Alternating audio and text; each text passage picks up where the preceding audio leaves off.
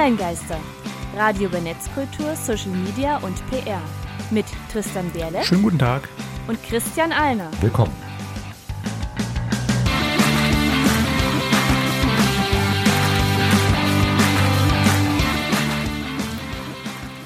Unser heutiges Thema ist das Metaverse. Und damit hallo und herzlich willkommen zur Folge 73 der Online-Geister. Diesmal wieder aus dem Studio im wunderschönen Halle an der Saale. Und wir kommen gleich zum Thema. Online-Geister. Thema der Sendung. Man kann nirgends mehr hin. Nirgends. Außer in die Oasis. Nur hier habe ich das Gefühl, dass ich was wert bin. Eine Welt, in der die Grenze der Realität deine eigene Fantasie ist.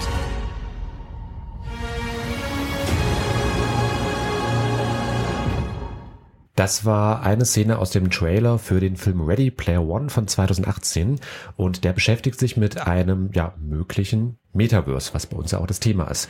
Die Oasis, man kann einsteigen, man ist drin und hat eine Welt neben der Welt, wo alles, was in der Realwelt möglich ist, möglich sein soll und aber auch noch viel, viel mehr. Genau, ein im Film virtuelles Universum, in dem man Spiele spielen kann, in dem man äh, reale Welten simulieren kann, in dem man auch künstliche, fiktive Welten simulieren kann. Viele Und- verschiedene Spiele spielen kann, Genau. aber auch viele Dinge besitzen kann, um sie sich anzusehen, um damit anzugeben.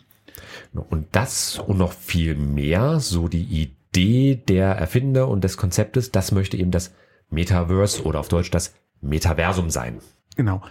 Der Begriff Metaverse wohl zuletzt von Facebook populär gemacht, da sie sich ja auch umbenannt haben in Meta, das soll ihr neues Hauptding werden.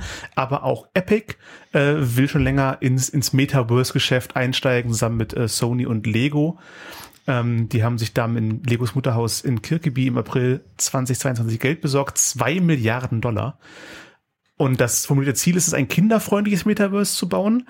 Epic hat ja so ein bisschen Grundstock gelegt mit Fortnite, das er so als kindgerechtes, in Anführungszeichen, Ballerspiel angefangen hat und jetzt aber auch ja einen ganzen Haufen anderer Dinge bietet, unter anderem Konzerte, wir haben damals berichtet, die man sich online auf einer fiktiven, auf einer virtuellen Bühne ansehen konnte. Genau, das war vor allem während der Corona-Pandemie gewesen, als Ja. draußen überall Lockdowns waren. Da wurde dann ähm, eine fiktive Insel Inhalt der Spieleumgebung von Fortnite, das sogenannte Port Royal, aufgemacht und da waren zum Beispiel keine Waffen erlaubt. Also das, dieser Shooter-Style, den dieses Spiel normalerweise darstellt, der, der wurde dort halt eben zugunsten einer ja eigentlich Simulation abgelegt, wo es auch zum Beispiel äh, Sänger, Künstler gab, die haben Konzerte veranstaltet. Und das sind auch schon so diese ersten Anklänge dessen, was eben das Metaverse sein möchte, eben ein virtuelles Universum. Fortnite ist da das populärste und bei Kindern beliebste, Kindern und Jugendlichen beliebteste Beispiel, aber auch andere Spiele wie zum Beispiel Rust ähm, machen was ähnliches, in dem Sinne Überlebenssimulationen darstellen, wo man aber auch Bühnen bauen kann und Voice-Chat machen kann, aber eben auch äh, Roblox ist ein Videospiel, was es UserInnen ermöglicht, eigene Videospiele zu entwickeln, ist auch bei Kindern größer, als man denkt. Also ich habe da jahrelang nichts von erfahren. Gibt es übrigens schon seit 2006, kommt ursprünglich aus den USA und äh, mittlerweile haben die auch sogar eine eigene virtuelle Währung, verschiedene Vernetzungs- und Interaktionsmöglichkeiten. Ein Wieso- älterer Vertreter ist dann noch Second Life. Ja, wieso ähm, ja bei einem kindgerechten äh, Metaverse-Spiel oder ja Programm eigene Währung problematisch sind, ist nochmal eine eigene Sendung, aber ja, Second Life ist, glaube ich, den meisten immer noch, auch noch ein Begriff. Ähm, seit 2003 können dort UserInnen in der virtuellen Welt ihr zweites Leben, also ihr Second Life, ausbauen. Und vor allem unter deutschen NutzerInnen orientiert sich die Spielewelt teils stark an der Realität. Daneben gibt's auch noch neuere Entwicklungen, zum Beispiel Decentraland. Das wurde von zwei Argentiniern im Jahr 2015 als so eine Virtual Reality Plattform gegründet. Und da gibt's zum Beispiel auch die Möglichkeiten, sich ja, virtuelle Immobilien via NFTs, die Begriffe und sowas erklären wir gleich nochmal kurz, äh, zu kaufen, die mit Kryptowährungen zu bezahlen. Es gibt auch dort Musikfestivals und so weiter und so fort. Auch ein ähm, anderer Ansatz, das nennt sich einfach Sandbox, soll halt auch, war ursprünglich ein Videospiel gewesen, das halt eben mittlerweile auch um so Metaverse-Funktionen erweitert wurde, wie halt eben Kryptowährungen und auch Partnerschaften mit zum Beispiel äh, Künstlern, Unternehmen, die halt dann eben in dieser virtuellen Welt, in diesem Kosmos halt aktiv sind, zum Beispiel halt auch Läden aufmachen, wo man Dinge virtuell kaufen kann und virtuell besitzen kann. Ja, und eben auf diesem Vorbild von, wir haben es im Trailer gehört, Ready Player One, der Oasis, aber auch eine Art freiwilligen Matrix, also wir stipseln uns irgendwo rein und sind in einer Welt, wo nicht alles echt ist, ähm, aber auch zahlreiche andere Romane, äh, Videospiele, ähm, Animes gibt es inzwischen ein paar hundert, Sword Art Online dürfte der bekannteste sein, ein ganz, ganz ganzes Spielwelt, wo man sich einfach einklinkt und komplett drin ist, die werden jetzt langsam Stück für Stück eben real an dieser Beispiel, die wir eben genannt haben. Und wie so häufig, die medialen Vorbilder werden dann ja meistens zwar nach der Realität geformt, aber die Realität kommt dann auch irgendwann nach. Äh, es gibt ja auch zum Beispiel für die alten Star Trek-Fans das Holodeck, wo ja auch Simulationen geschaffen werden können. Das wurde ja auch schon in den 80er Jahren zusammen mit Tablet und anderen Anwendungen erstmal in halt TV-Serien, Filmen etc. verwendet und finden sich jetzt einfach, weil die reale Technik langsam mit der fiktiven Filmtechnik da auch gleichziehen kann, immer häufiger in der Realität. Aber kurz zum Begriff Metaverse, also eben ein Meta-Universum, das ist relativ simpel. Da gibt's einmal diesen englischen Metaverse-Begriff, die deutsche Besetzung einfach Metaversum, soweit so simpel. Also Verse von Universe, genau. Universum. Und das ist äh, zurückgehend auf den 1992 erschienenen Roman Snow Crash. Darin hat der Autor Neil Stevenson diesen Begriff erstmals gebraucht. Und sehr viele, vor allem ähm, Leute aus dem Silicon Valley und so äh, dem Tech-Bereichen in der Welt, haben sich einfach dieses Konzept auch ein bisschen als Vorbild genommen. Und 2021 im Oktober, als sich das Unternehmen Facebook eben in Meta umbenannt hat, wurde halt auch der Begriff vor allem in so einem größeren Kontext auch populärer. Ich habe da selbst mal recherchiert. Es gibt äh, bei Google Trends halt eine Übersicht über seit 2004 durchgeführte Suchanfragen bei Google und der Begriff Metaverse ist zwar auch vorher so ein bisschen kursiert, aber halt wirklich extremst steil gegangen im Oktober 2021. Also vorher maximal ein Fachbegriff, der auch wirklich nur in Fachkreisen kursierte. Inzwischen zumindest als Begriff hat man auf jeden Fall schon mal davon gehört, aber ich habe auch mit zum Beispiel jüngeren Studierenden, so irgendwas Anfang, Mitte 20 äh, gesprochen. Begriff hat man halt auch dort schon mal gehört, aber mit dem Konzept selbst kann man eben nicht wirklich was anfangen. Das hatten wir jetzt aber gerade schon mal grob erklärt. Genau, es ist immer noch sehr vage, weil so viele verschiedene Dinge als Metaverse gesehen werden können. Das stimmt und es gibt auch sehr viele ja andere Begriffe, Konzepte, da müssen wir jetzt auch richtig tief, tief in die Welt des Internets eintauchen. Was halt einfach im Kontext da mit auftaucht. Also was wie Kryptowährungen, Coins, Tokens, Blockchains, NFTs etc. pp. Die tauchen halt alle im Kontext mit Metaverse auf, sind manchmal auch schon in einer sinnvollen Logik umgesetzt worden, aber häufig sind es einfach nur, es sind schöne Buzzwords, es sind nette Schlagworte, die halt irgendwie cool klingen, weil auch keiner so wirklich was damit anfangen kann und deswegen kursieren die halt einfach sogenannte Teflon-Wörter, an denen nichts wirklich haften bleibt. In den letzten, ja fast schon Jahren kann man sagen, hauptsächlich benutzt zum, zum Investieren. Leute, die an, das schlauer rangegangen sind, haben sehr viel Geld verdient von Leuten, die denken, sie könnten damit Geld verdienen, haben dann ihre Gesamtungsparnisse verloren. Äh, unfassbar gefährliche Technologie, wie ich finde in der Hinsicht. Ähm, ja. Muss man aufpassen. Jetzt gerade befinden sich auch die Kryptowährungen, vor allem Bitcoin, auf einer ziemlichen Talfahrt oder Achterbahnfahrt, mal hoch, mal runter. Das ist halt eben dadurch, dass es eben keine gedeckte Währung ist, kann man halt eben das hervorragend als Spekulationsobjekt auch gebrauchen. Das ist halt auch prinzipiell die Gefahr beim Metaverse. Es ist halt eine nette Vision, ist halt die Frage, was draus wird. Ich meine, Tristan, als wir beide aufgewachsen sind, da war das Internet ja, glaube ich, auch noch so ein relativ unschuldiger, potenziell hoffnungsvoller Raum, wo ja auch gesagt wurde, wenn alle erst das Internet mm. haben, die Kriege der Welt werden sich erledigen, alle haben Zugriff auf Wissen ich, und so weiter. Ich, ich habe es noch wahrgenommen, als es gerade auf dem Weg dahin war, Alltag zu werden. Aber es war schon so, dass unser Vater sagen muss, okay, jetzt mache ich das Internet an, jetzt könnt ihr mal eben nicht telefonieren. Der klassische Modem-Sound hat angefangen und wir waren, äh, haben den Netscape Navigator aufgebaut gemacht und ewig gebraucht, bis sich irgendeine Textseite äh, aufgebaut hat. Ich weiß gar nicht mehr, was mein Vater da im Internet gemacht hat. Ich habe dann halt irgendwelche Foren entdeckt und ICQ mich ausgetauscht am Anfang in den ersten Tagen.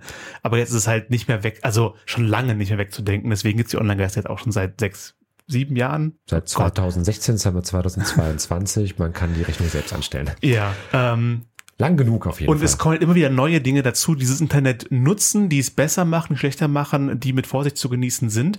Und das Metaverse alleine finde ich an sich keine schlechte Idee, aber es werden halt immer Leute ankommen, wie auch die ganzen Crypto-Bros und Leute, die NFTs ausnutzen, ähm, um da was äh, halt den eigenen Vorteil rauszuziehen, andere übers Ort zu hauen. Ähm, geht es nach Mark Zuckerberg, soll Metaverse hauptsächlich eine Arbeitsumgebung sein. Genau, das ist nämlich dann der Ansatz, der vor allem auch von Meta als Unternehmen verfolgt wird. Also ein sogenanntes Augmented Reality Coworking wäre das dann. Äh, da gibt's bei ehemals Facebook, inzwischen ja Meta, auch äh, schon eine entsprechende Plattform, nennt sich Horizon Worlds. Das basiert ähm, auf der Nutzung der Oculus Rift Brillen. Also Oculus Rift ist ein Tochterunternehmen von Facebook seit einigen mhm. Jahren, ist ein Hersteller von VR-Brillen, also Virtual Reality Brillen. Die erste für den Heimgebrauch geeignete VR-Brille der, der Neuzeit. Und auch handwerklich sehr gut gemacht. Ja. Also ich habe sehr viel Gutes über das Unternehmen gehört. Dann wurde es eben von Facebook aufgekauft, ja, gehört jetzt zum Unternehmen und wird natürlich auch aktiv genutzt. Also als Oculus Besitzer, also als so ein Brillenbesitzer, kann man eben schon in so diesen ersten Versionen von Horizon Worlds unterwegs sein.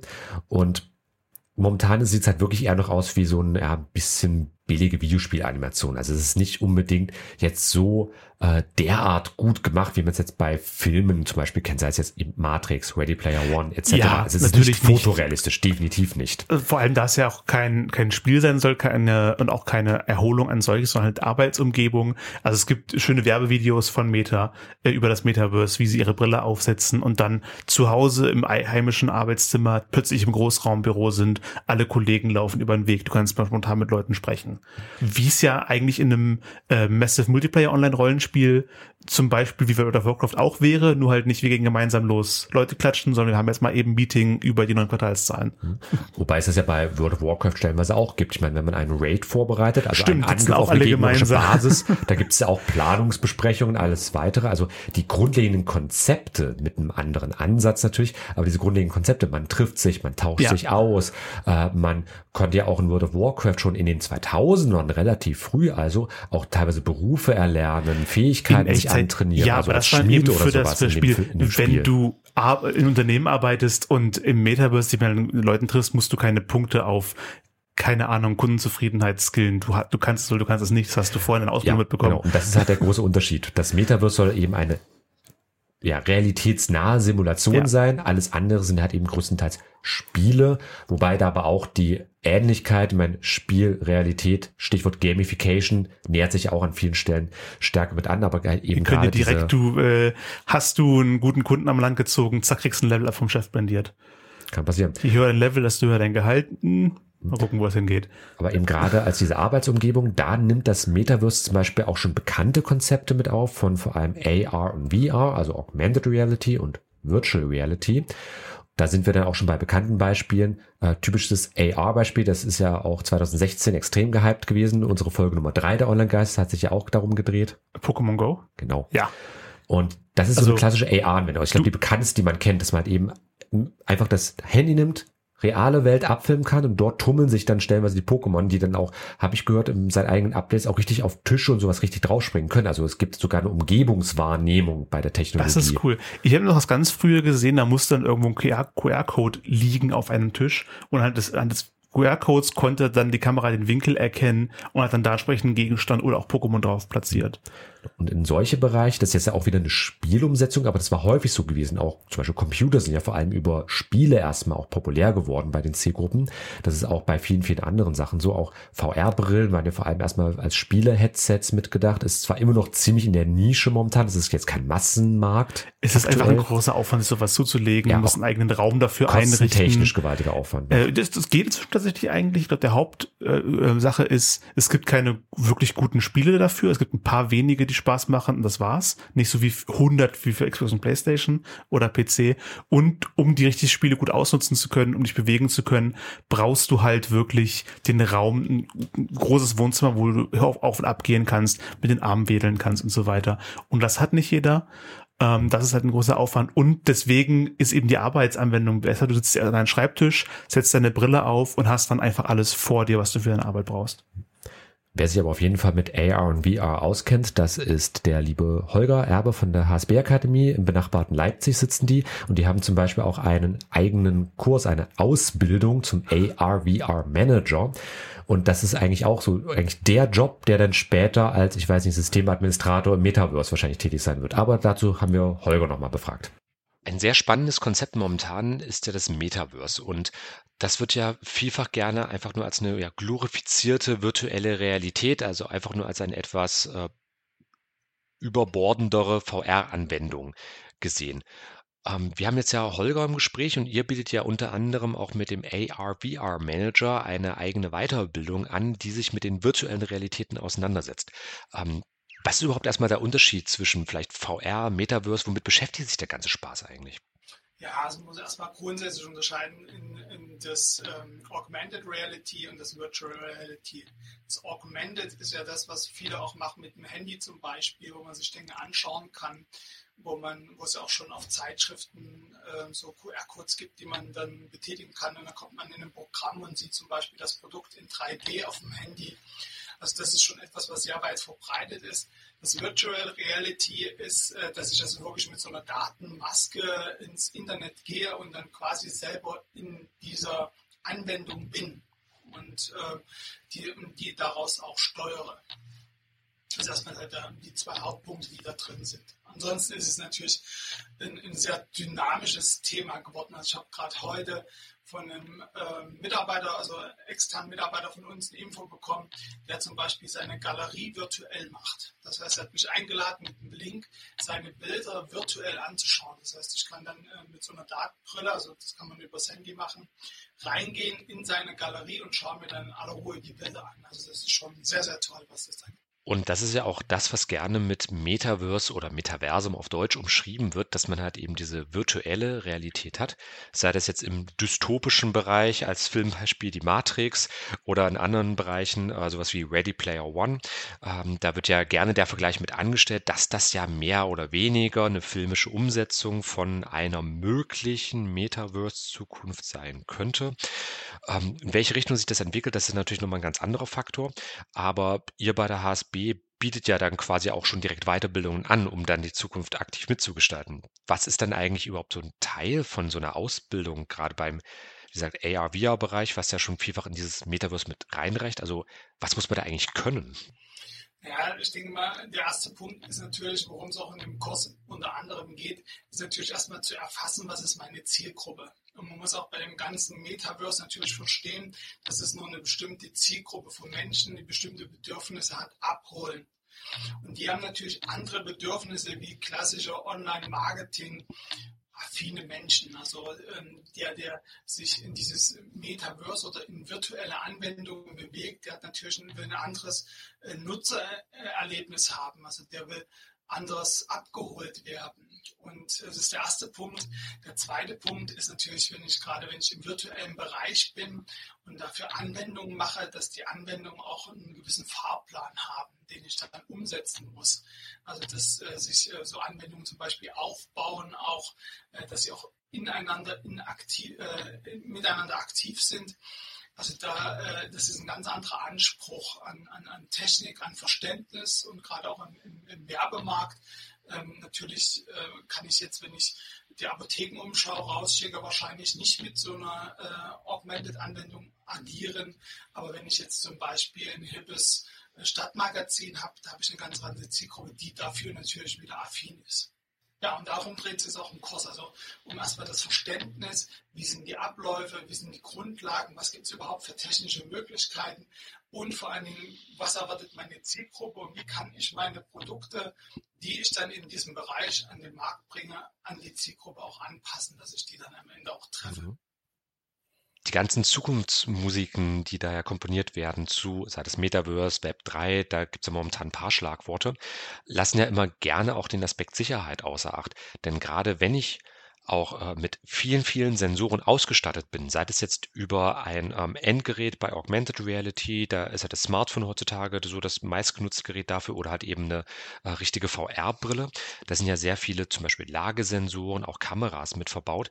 Ähm, wie schaut es da eigentlich mit dem Aspekt der Sicherheit überhaupt aus? Also bin ich überhaupt noch in dem Sinne dann privat, wenn ich da im Metaverse unterwegs bin? Das ist generell schwierig zu beantworten, muss man ganz klar sagen. Weil natürlich, äh, das war ja auch das Problem bei der Google Classes damals, ähm, dass natürlich ähm, ich ähm, total nachkontrollierbar bin. Ne, das ist wie mit jedem Navigationssystem. Wenn ich natürlich auf meinem Handy äh, Google Maps starte, dann erfasst Google auch, wo ich unterwegs bin und äh, sonst könnte es mich ja gar nicht leiten. Ne? Das geht gar nicht an. Das muss ja immer eine Kommunikation sein zwischen, zwischen Sender und Empfänger und das ist hier in der Welt natürlich ganz genauso. Die Frage ist eher nicht die Sicherheit, sondern eher die, ja gut, Sicherheit schon, wie ist das verschlüsselt am Ende? Also wie kriege ich die Daten so hin, dass sie also nicht für jeden zugreifbar sind oder klar sind. Ich denke mal, da hat sogar das äh, ganze Thema auch mit dem äh, Metaverse vielleicht sogar Vorteile, weil natürlich äh, ich auch viel mich mit Avataren bewegen kann. Ob das dann rechtlich auch so funktioniert, das kann ich natürlich auch nicht beantworten, weil wir sehen es ja gerade bei Facebook, wo auch dieser, dieser Drang dazu ist, mit Klarnamen zu arbeiten, auch aus dem juristischen Sinn. Da gab es ja ganz viel Druck, aber das weißt du wahrscheinlich viel besser noch, Christian, als ich. Und ähm, da, das wird im Metaverse nicht anders sein. Also es gibt ja die rechtlichen Dinge, die uns betreffen, betreffen alles. Und es wird natürlich, denke ich mal, viel Wert drauf gelegt werden, wie Daten verschlüsselt werden, dass sie nicht sofort hackbar sind und dass sie nicht ähm, ja, dass man nicht sofort an die, die Klardaten rankommt. Das ist ein großes Thema, aber ich glaube, das ist plattformunabhängig. Also ob ich jetzt mich in Metaverse bewege oder auf Facebook oder Instagram oder woanders oder meine Google Maps äh, starte, ähm, das ist, glaube ich, immer ein Problem und immer ein Thema und ähm, da wird es auch fürs Metaverse keine gesonderte Rechtsprechung geben, sondern das werden einfach die Gesetze sein, gerade auch DSGVO, die ja heute auch schon gültig sind und die werden da auch ja, mit reinwirken. Wie sich das vereinbaren lässt, da müssen natürlich andere eine Antwort finden, das weiß ich jetzt auch nicht, aber ich bin da ganz sicher, äh, dass da auch eine gute Regelung für die Verbraucher dann am Ende rauskommt. Passenderweise gibt es ja bei euch an der HSB Akademie ja sogar die Weiterbildung zum IT-Security Manager. Also wäre das ja vielleicht gleich eine gute Kombination zu sagen, gut, ich mache einmal den AR-VR und dann gleich auch den Sicherheitsbereich mit dazu. Denn offensichtlich sind das ja Themen, die auf jeden Fall sehr viele Leute umtreiben, also gerade auch in der aktuellen Zeit. Wir befinden uns ja auch, äh, Stichwort Cybersicherheit, Datensicherheit in äh, Bereichen, wo ja den, glaube ich, Menschen immer bewusster wird, wie wichtig es eigentlich ist, wer ihre Informationen hat, wer die verarbeitet, was auch damit passiert. Und ähm, da seid ihr selbst auch ziemlich stark mit aktiv in dem Bereich. Ja, also der IT-Security Manager ist ein Kurs, der halt wirklich ähm, auch ein Einstiegskurs in dieses äh, Sicherheitsthema ist, um erstmal wirklich bewusst zu machen, ähm, was, was gibt es denn überhaupt für Sicherheitsrisiken, also wo liegen die überhaupt und das ist ja gerade auch im kleinen mittelständischen Bereich ein ganz großes Thema. Die großen Firmen haben ja alle eigene IT-Abteilungen, aber so ein mittelständisches Unternehmen mit 50 Mitarbeitern, äh, die wissen das nicht. Also die, ähm, die haben da meistens überhaupt keinen, keinen Plan, was, was überhaupt für Bedrohungsszenarien äh, existieren. Und ähm, das ist natürlich ein Thema, äh, wo, was ich aus meiner Sicht auch sehr wichtig finde, überhaupt zu sensibilisieren in diesem Thema. Ja, sicherlich äh, kann man äh, kein hundertprozentiges äh, Sicherheit gibt es eh nie, das ist ganz klar, weil es ja immer so ein Hase- und Igel-Thema ist zwischen auch zwischen Hackern und zwischen, zwischen äh, Sicherheitsentwicklern. Und ähm, aber erstmal zu sensibilisieren, dass wir halt vielleicht, wenn eine E-Mail reinkommt mit einem ZIP-Anhang, vielleicht nicht unbedingt öffne, äh, wenn ich äh, ein Kontaktfeld habe, wie ich das vielleicht absichern kann, dass es äh, nicht dahinter eingehackt wird. Also das sind natürlich schon Dinge, die sehr wichtig sind. Und dafür ist natürlich der IT-Security Manager ein super Einstieg. Ne? Und wenn man den hat, kann man dann auch in die nächsten Ebenen gehen äh, halt dann auch sich die Zertifikate im Sicherheitsbereich holen. Und da bietet ihr ja auch unter anderem jetzt am 9. September, da findet ja das Mitteldeutsche Barcamp wieder statt und da seid ihr auch einer der Hauptunterstützer und ähm, ich habe auch gehört, dass ihr euch auch selbst aktiv dann mit beteiligen werdet und da soll ja dann auch nochmal so ein Schwerpunkt auch auf den Punkt Sicherheit gelegt werden, äh, also dass wir dann auch ich hoffe ja am Ende äh, kompetenter aussagen können, wie äh, wir mit neuen Technologien umgehen können, aber was man vielleicht auch lassen sollte oder wie man zumindest sensibilisiert an ein Thema herangeht. Ich denke, erstmal, freue mich sehr aufs Barcamp, ne? muss ich ganz klar sagen. Also wir sind ja schon seit ein paar Jahren jetzt dabei und äh, finden das eine tolle Idee. Und äh, auch das Thema finde ich ungeheuer wichtig dieses Jahr, ähm, da zum Thema IT-Security, weil ähm, die Sensibilisierung und der, der Fokus sehr wichtig ist, weil es ja auch immer mehr Anwendungen werden, mit denen ich arbeite. Ich arbeite in sozialen Netzwerken, ich arbeite über E-Mail, über Internet. Äh, jetzt kommen noch äh, die virtuellen Welten dazu. Also das sind ja unterschiedliche Bereiche auch und die alle dasselbe Problem haben. Ne? Wie mache ich mich nicht angreifbar und was kann ich nutzen, um eine Grundsicherheit festzulegen. Und ich kann nur alle einladen, auch ich habe auch gesehen, wer so alles als Speaker kommt, ähm, das äh, zum Barcamp zu gehen und das einfach zu genießen. Es ist eine super Atmosphäre da im, im Hauptbahnhof in Halle und ein ganz nettes Team. Und äh, ja, man kann da ungeheuer viel Wissen mitnehmen und äh, einen wunderschönen Nachmittag haben. Und auch vor allen Dingen, man kann auch nachfragen dort bei den Experten vor Ort. Das ist ja auch sehr, sehr wichtig. Und wer Holger und die HSB Akademie, wer uns die Online-Geister live treffen möchte, dem, der kann ich auch empfehlen, am 9.9.2022 das Mitteldeutsche Barcamp im Hauptbahnhof in Halle. Ähm, Tickets gibt's überall, unter anderem auf der Webseite vom Barcamp selbst. Und Holger, vielen, vielen Dank für das Gespräch. Das waren ein paar interessante Einblicke und ich würde sagen, alles weitere dann gerne vertiefen beim Barcamp, beziehungsweise liebe Hörer natürlich als Feedback an uns info at onlinegeister.com, beziehungsweise sonstige Kontaktmöglichkeiten. Alles auf der Webseite. Holger, vielen, vielen Dank für das Gespräch. Christian, vielen Dank auch von meiner Seite und wir sehen uns äh, beim Barcamp. Ja, vielen Dank, Holger, auch äh, von mir. Und bevor wir uns über andere, noch, noch weitere Metaversen unterhalten, um das Fediverse, ähm, kommt ein ganz früher Vertreter einer virtuellen Realität, hauptsächlich bekannt durch das Musikvideo von Take On Me von Aha. Das war ein Aha mit Take On Me, der, im Musikvideo einer der frühesten äh, Fantasien über eine virtuelle Realität, in die man entflieht, um die große Liebe zu finden. Wird das auch im Metaverse passieren, Christian? Kann, muss nicht. Das, dafür ist halt eben das Problem, es ist noch alles am Anfang. Momentan ist das Metaverse größtenteils ein Konzept. Wenn wir jetzt hier aktiv drüber reden, heißt es nur, dass wir halt über nette Ideen sprechen. Die sind noch an vielen Stellen nicht wirklich umgesetzt. Was aber bereits umgesetzt ist, ist eine Alternative zu Metaverse. Das ist immer gut. Ja, das sogenannte Fediverse. Kurz für Federated Universe, also ein quasi Föderationsuniversum, da werden sich die Star Trek-Fans freuen. Ein Bund, ja. Also eine Federation als eben ein Zusammenschluss von einzelnen sogenannten Instanzen. Ein sehr bekanntes Beispiel, über das wir auch schon, ich glaube 2017 berichten, berichtet hatten, das war Mastodon gewesen. Ja, genau. Das Als Twitter-Alternative, genau. aber viele einzelne Mikroblogs, die alle über Mastodon laufen. Genau. Von der Logik ist Mastodon einfach nur eine Software, die halt eben jeder sich installieren kann und über die Software kann man halt eben auch sich miteinander verknüpfen eine einzelne Installation. Das könnte zum Beispiel eine Schule machen für mhm. interne Kommunikation, das könnte ein Unternehmen machen, das könnte sonst wer machen. Das sind dann sogenannte Instanzen und die sind halt eben möglich miteinander zu verknüpfen. Das kann man auch komplett separat für sich halten, aber der Sinn besteht eigentlich darin, die halt untereinander zu verknüpfen. Das wäre dann ein sogenannte Federation. Und das sogenannte Fediverse ist dann eben die Gesamtheit dieser ganzen vielen Okay, also hier hätte ich mein Universum mit den ganzen Spielen, wo zum Erholen Spaß haben. Hier ich ein Multiversum mit meinen ganzen Arbeitsplätzen, Ordnern und Kollegen. Hm. Ähm, etc. Genau, also wir bei meinem Unternehmen, der Seminar, haben zum Beispiel auch unseren Campus in diesem Fediverse mit dabei. Das ist dann quasi die Office-Anbindung an der Stelle. Also wir sind quasi die Office-Föderation und wir könnten uns auch mit der Mastodon-Föderation zusammentun, was auch möglich ist. Also die Verknüpfungen, Schnittstellen, okay. technische Schnittstellen gibt es. Dass wir halt prinzipiell, das ist natürlich immer ein bisschen technisches Wissen vorausgesetzt bei sowas, äh, dass wir halt eben diese beiden Dienste, also zum Beispiel unsere äh, Office-Anwendung, die wir da im Startup mit haben, äh, dass wir die halt eben von der Seminar Campus zu einer Mastodon-Instanz verknüpfen. Von Mastodon zum Beispiel zu PeerTube wiederum.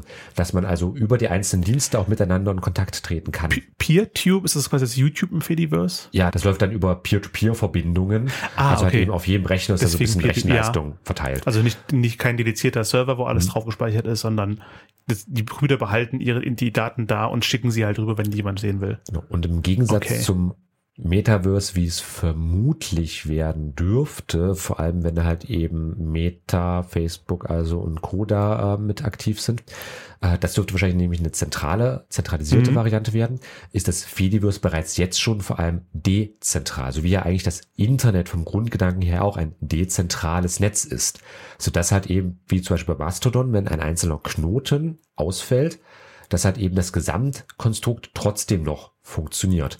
Es ist mir zum Beispiel so gegangen, wir hatten, als wir damals über Mastodon berichtet hatten bei den Online-Geisten, habe ich mir bei mastodon.at eine, äh, einen Account besorgt, blöderweise ist halt die Instanz nach verschiedenen Jahren eingestellt worden, aber ich habe den Account auch kaum benutzt und habe mich jetzt Anfang des Jahres dann einfach bei mastodon.social, wo quasi der Mama-Account so der größte Mhm. ist, äh, einfach nochmal mit angemeldet. Es gibt auch die Möglichkeit, bevor sowas offline geht, dass man quasi seinen Account, sein Konto exportieren kann und bei so einer anderen Instanz importieren kann. Also man verliert nicht seine Follower, man verliert nicht seine Bilder, seine Beiträge und sowas, sondern nimmt die quasi mit.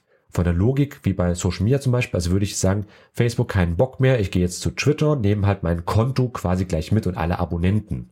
Wenn diese Dienste verknüpft wären, was sie ja nicht sind.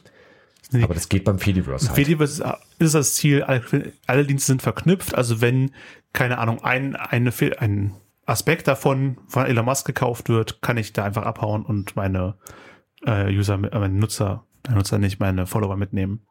Genau, oder halt eben sonstige Inhalte. Also es gibt diese Exportfunktionsmöglichkeit und das ist halt eben die Idee beim Fediverse, dass es halt eben ein offener Standard ist, wo man halt alle Inhalte übernehmen kann. Also man kann prinzipiell auch beispielsweise bei Mastodon, wenn man sagt, ich habe da ganz, ganz viele Fotos hochgeladen und vielleicht auch ein paar Beiträge, die kann ich dann da exportieren und zum Beispiel bei unserem der Seminar Campus importieren und hätte es dann als eine Bildergalerie bei uns in der Office-Vorlage Okay. beispielsweise. Aber ist das dann auch äh, VR oder, V- oder AR? Gibt's da Sachen davon? Weil Mastodon an sich ist ja auch ein stinknormales Text. Ist, ist ja Text auf dem Bildschirm. Da, ist ja, da steigst du ja nirgendwo ein, um mit jemandem direkt zu sprechen. Momentan ist das Fediverse erstmal nur Software. Es gibt zwar auch schon so ein paar VRAR-Anwendungen, aber das Fediverse existiert ja bereits als, also einfach schon als praktisch gelebtes Konzept. Äh, wird wahrscheinlich, es wird halt gerne in so einem Kontext mit dem Metaverse genannt, weil auch schon die Namen natürlich ähnlich sind. Fediverse, Metaverse. Ja. Ähm, wird sich wahrscheinlich auch in so eine Richtung noch mitentwickeln, aber es hat eben der, ich sag mal, Open Source Ansatz. Okay, aber will aber auch eine Komplettlösung sein mit den einzelnen Programmen, die darin sind im Fediverse. Es will vor allem eine Alternative sein zu diesen ganzen zentralisierten Lösungen. Okay. Also dass eben Fediverse als kannst du dir selbst installieren, kannst du selbst verwenden, bau dir da was eigenes draus und mach was und nicht log dich bei irgendeinem großen Konzern ein. Aber dann eben auch mit der Möglichkeit, hier ziehen alle ihre VR-Brille auf und gehen gemeinsam auf ein Konzert. Perspektivisch, ja, es fehlen momentan noch so die großen Vertreter und Beispiele Mhm. für so einen VR-Bereich. Dürfte auch kommen, weil das ist auch wieder der große Vorteil. Jeder kann ja im Fediverse auch was eigenes bauen und dann halt eben ergänzen. Also er kann halt auch Um dann aber auch ohne groß zu fragen, sie mit verknüpfen. Kann man einfach hingehen und sagen, hier, ich habe jetzt hier meine eigene Plattform, die das und das kann, mit der Verknüpfung zu Mastodon. Bums. Ja, das würde gehen. Und Mastodon kann nicht sagen, nee, mit euch will ich nichts zu tun haben. Mastodon ist ja kein Unternehmen, das ist ja eben nur eine Software. Es gibt ja nicht das Mastodon wie jetzt das Okay. Twitter als ein Konzern oder sowas. Das hat bei jedem, Das ist ja eben ich meine ja nur, es hat jemand, irgendwann muss ja mehr programmiert haben. Das war, ist ja keine also, Gemeinschaftsarbeit ja, schon, von allen aber, Leuten im das Internet. sind, aber diese Aber der hat quasi programmiert, rausgegeben, fertig, bitteschön. Genau, deswegen ja Open Source. es Okay, gibt normalerweise Entwicklergemeinschaften, die sich zwar um so Sachen kümmern. Da kann es natürlich auch prinzipiell zu zwischenmenschlichen Problemen kommen, weil Menschen einfach zusammenarbeiten. Aber die Software an sich ist halt immer gedacht als Open Source, verknüpfbar jeder darf dann machen, was er will. Genau. Okay. Nee, das ist nur noch mal klar zu machen, um das halt als, ist, wirkt es für mich wieder, ist es vermutlich auch wirklich nur, der Hauptunterschied zum Metaverse, wo halt ähm, das Me Unternehmen Meta von Facebook mit Mark Zuckerberg dahinter steht, die alles steuern, kontrollieren wollen. Das ist ihr Ding, nutzt alles Metaverse. Genau, das ist momentan auch diese große Angst bei vielen Leuten, dass es halt eben genauso werden wird, wie halt eben auch bei Social Media, dass es halt eben so viele geschlossene Ökosysteme einfach sind.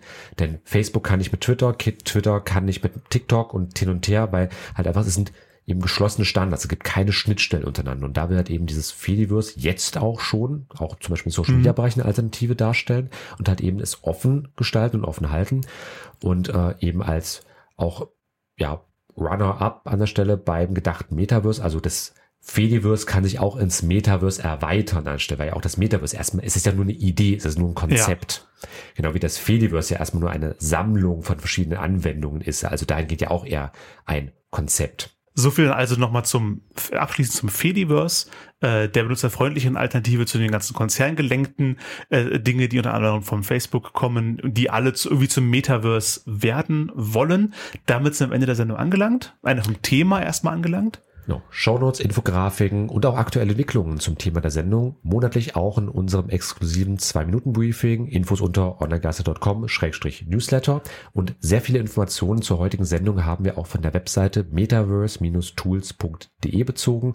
Insofern Vielen Dank dafür, gerne mal vorbeischauen. Freies Wissen wird im Internet bleiben, auch wenn das Metaverse übernimmt. Alle Songs, äh, die wir nicht im Internet frei veröffentlichen dürfen, äh, aus der Radiofolge landen in der Spotify-Playlist. Guckt da gerne mal nach. Und ein Hinweis speziell für unsere Podcast-Hörer. Online-Geister wird in Zusammenarbeit mit Radio Korax unter einer Creative Commons CC BY ND Lizenz online veröffentlicht. Also liebt es, teilt es, seid kreativ damit, aber bitte informiert uns vorher kurz. Damit verabschieden wir uns vom Thema, kommen gleich zu den Hausmeistereien, aber zuerst noch eine musikalische Neuentdeckung von mir, äh, Joa Sobi mit Monster.